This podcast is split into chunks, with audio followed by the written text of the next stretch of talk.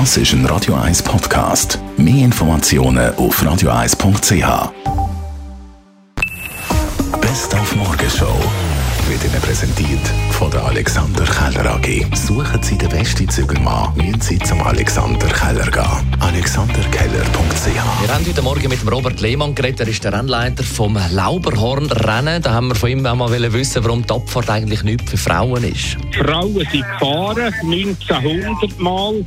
Ich glaube, es gab Streckenführungen auf Partien, wie wir sie jetzt haben. Ich will nicht sagen, es ist Frauen für Frauen nicht geeignet, aber Frauen würden vielleicht Streckenführung oder Torsetzung ein bisschen anders äh, bevorzugen.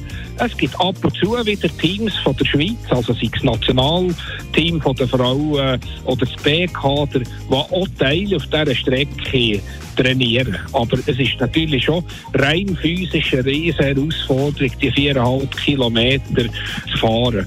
Und das hat ja keinen Sinn, dass man da Leute kaputt macht auf dieser Strecke. Und das Traumwetter lassen ja ein, Fotos zu machen und die täglich zu posten auf dem sozialen Medium von eurem Vertrauen, damit wir, die müssen arbeiten können sehen, wie schön das eigentlich sein könnte. Und genau über das haben wir heute Morgen geredet, nämlich mit dem Daniel Süß. Er ist Professor für Medienpsychologie an der ZHW und Professor für Kommunikation Kommunikationswissenschaften an der Uni Zürich. Ich würde so sagen, wir sind heute in einer Gesellschaft, wo man ja sich gewöhnt ist, möglichst viel zu teilen und möglichst auch live zu teilen. Äh, natürlich gibt es dann auch äh, Interpretationen, wir sagen, eine narzisstische Gesellschaft geworden.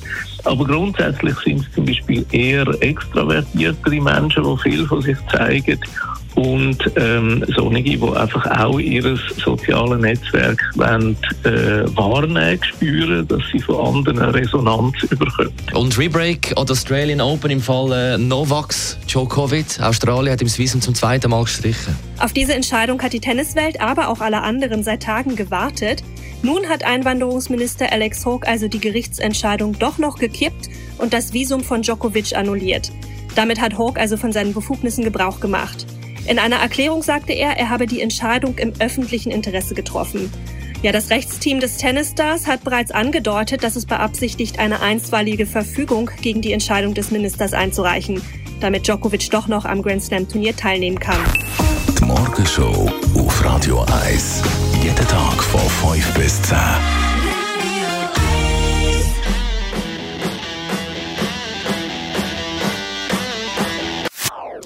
Das ist ein Radio 1 Podcast. Mehr Informationen auf radio1.ch.